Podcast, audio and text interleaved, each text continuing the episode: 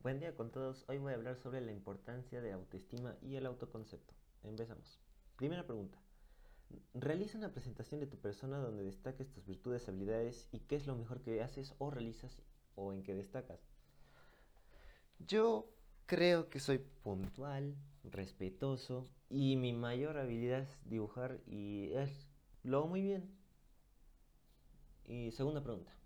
¿Qué te gustaría mejorar o trabajar con tu persona para sentirte mejor?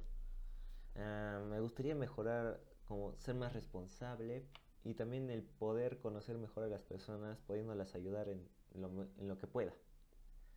Tercera pregunta. Cuando realizas un buen trabajo o actividad, ¿cómo te sientes? Me siento bien y me enorgullezco por el esfuerzo de mi acción. Cuarta pregunta. ¿Qué te dicen tus seres queridos o tu entorno respecto a, a un buen trabajo o lo contrario?